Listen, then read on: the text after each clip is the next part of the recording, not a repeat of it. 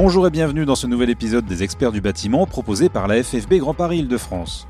Nous abordons aujourd'hui un nouveau sujet auquel beaucoup d'entreprises sont confrontées, les impayés en matière de sous-traitance. Deux sujets que nous avons précédemment traités séparément, mais nous allons voir aujourd'hui la spécificité de leur combinaison. Notre experte sur le sujet est Justine Périsser, juriste spécialisée en droit des marchés à la FFB Grand Paris Île-de-France.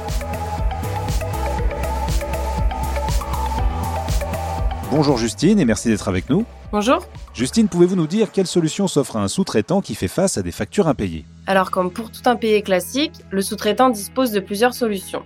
Tout d'abord, si le donneur d'ordre ne l'a pas payé dans les délais impartis, il peut tenter de le contacter directement.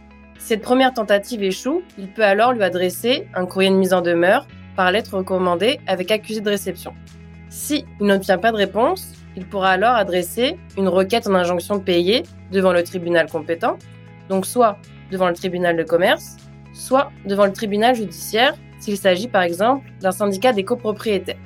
Il faudra alors évidemment disposer d'éléments pouvant justifier la créance. À noter que cette procédure est peu coûteuse et rapide. Malheureusement, il se peut que le tribunal rejette sa requête. Dans ce cas-là, il pourra alors assigner l'entreprise principale au fond ou en référé mais évidemment là, cette procédure sera plus longue et plus coûteuse. Il n'y a donc pas de différence au fait d'être sous-traitant face à un impayé Si, si, bien au contraire. Le sous-traitant dispose de moyens spécifiques. Par exemple, en marché privé, la loi du 31 décembre 1975 relative à la sous-traitance impose à l'entreprise principale de fournir dès la conclusion du contrat une garantie de paiement au sous-traitant correspondant au montant du marché et éventuellement aux travaux complémentaires. Cette garantie de paiement peut prendre deux formes. Soit d'une délégation de paiement. Dans ce cas-là, le maître de l'ouvrage s'engage à régler toutes les factures de travaux au sous-traitant directement. Soit elle peut prendre la forme d'une caution bancaire. Dans ce cas-là, le sous-traitant sera payé directement en cas de défaillance de l'entreprise principale. Vous l'avez bien compris, cette garantie de paiement constitue un outil de protection important pour le sous-traitant. Et si un sous-traitant n'est pas réglé par l'entreprise principale, peut-il se retourner contre le maître d'ouvrage? Tout à fait. Grâce à l'action directe offerte par la loi du 31 décembre 1975 sur la sous-traitance, qui va permettre au sous-traitant, qui n'a pas été réglé par l'entreprise principale, d'être payé directement par le maître de l'ouvrage. Mais attention, il est important de préciser que le maître de l'ouvrage n'est tenu que des sommes qu'il doit encore à son entreprise principale. Autrement dit, s'il a réglé tout le marché de son entreprise, il ne devra plus rien au sous-traitant. Tous les sous-traitants peuvent-ils bénéficier de cette action directe? Oui, tous les sous-traitants peuvent en bénéficier, mais à l'unique condition d'avoir été accepté par le maître de l'ouvrage et que ce dernier ait agréé ses conditions de paiement. D'où l'intérêt de demander systématiquement la preuve de son acceptation et de son agrément auprès du maître de l'ouvrage. Si ce dernier ne l'a pas accepté ou n'a pas agréé ses conditions de paiement, il pourra alors mettre en demeure l'entreprise principale de procéder aux démarches nécessaires en alertant, au parallèle, le maître de l'ouvrage par recommandé.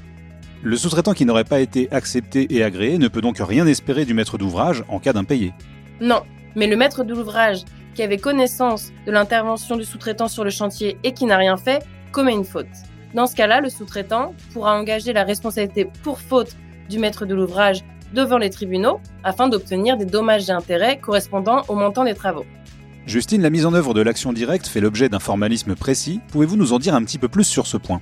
Alors, dans un premier temps, le sous-traitant devra mettre en demeure, par lettre recommandée avec accusé de réception, l'entreprise principale de le régler sous un délai d'un mois. Au parallèle, il devra également adresser ce courrier en copie au maître de l'ouvrage, également en courrier recommandé avec accusé de réception. Attention, ces deux courriers devront impérativement mentionner la loi du 31 décembre 1975 relative à la sous-traitance. Si, dans ce délai d'un mois, il n'a pas obtenu paiement de son entreprise principale, le sous-traitant pourra alors demander au maître de l'ouvrage de le régler directement. Pour ce faire, il faudra qu'il adresse un courrier recommandé avec accusé de réception au maître de l'ouvrage sur le fondement des articles applicables de la loi sur la sous-traitance. Il s'agit donc d'une procédure assez fastidieuse pour les artisans qui ne disposent pas toujours du temps nécessaire pour gérer ce type de litige. Oui, nous sommes conscients de la lourdeur administrative que peut générer toutes ces démarches. C'est pour cette raison que la FFB Grand Paris Île-de-France a créé ABCD, association spécialisée en recouvrement des créances. Et justement pour en parler, nous accueillons aussi aujourd'hui Joachim Reis, président de l'association ABCD. Bonjour Joachim. Bonjour. Pouvez-vous nous présenter cette association et les actions qu'elle peut mettre en place pour aider les entrepreneurs dans le cadre de leurs impayés?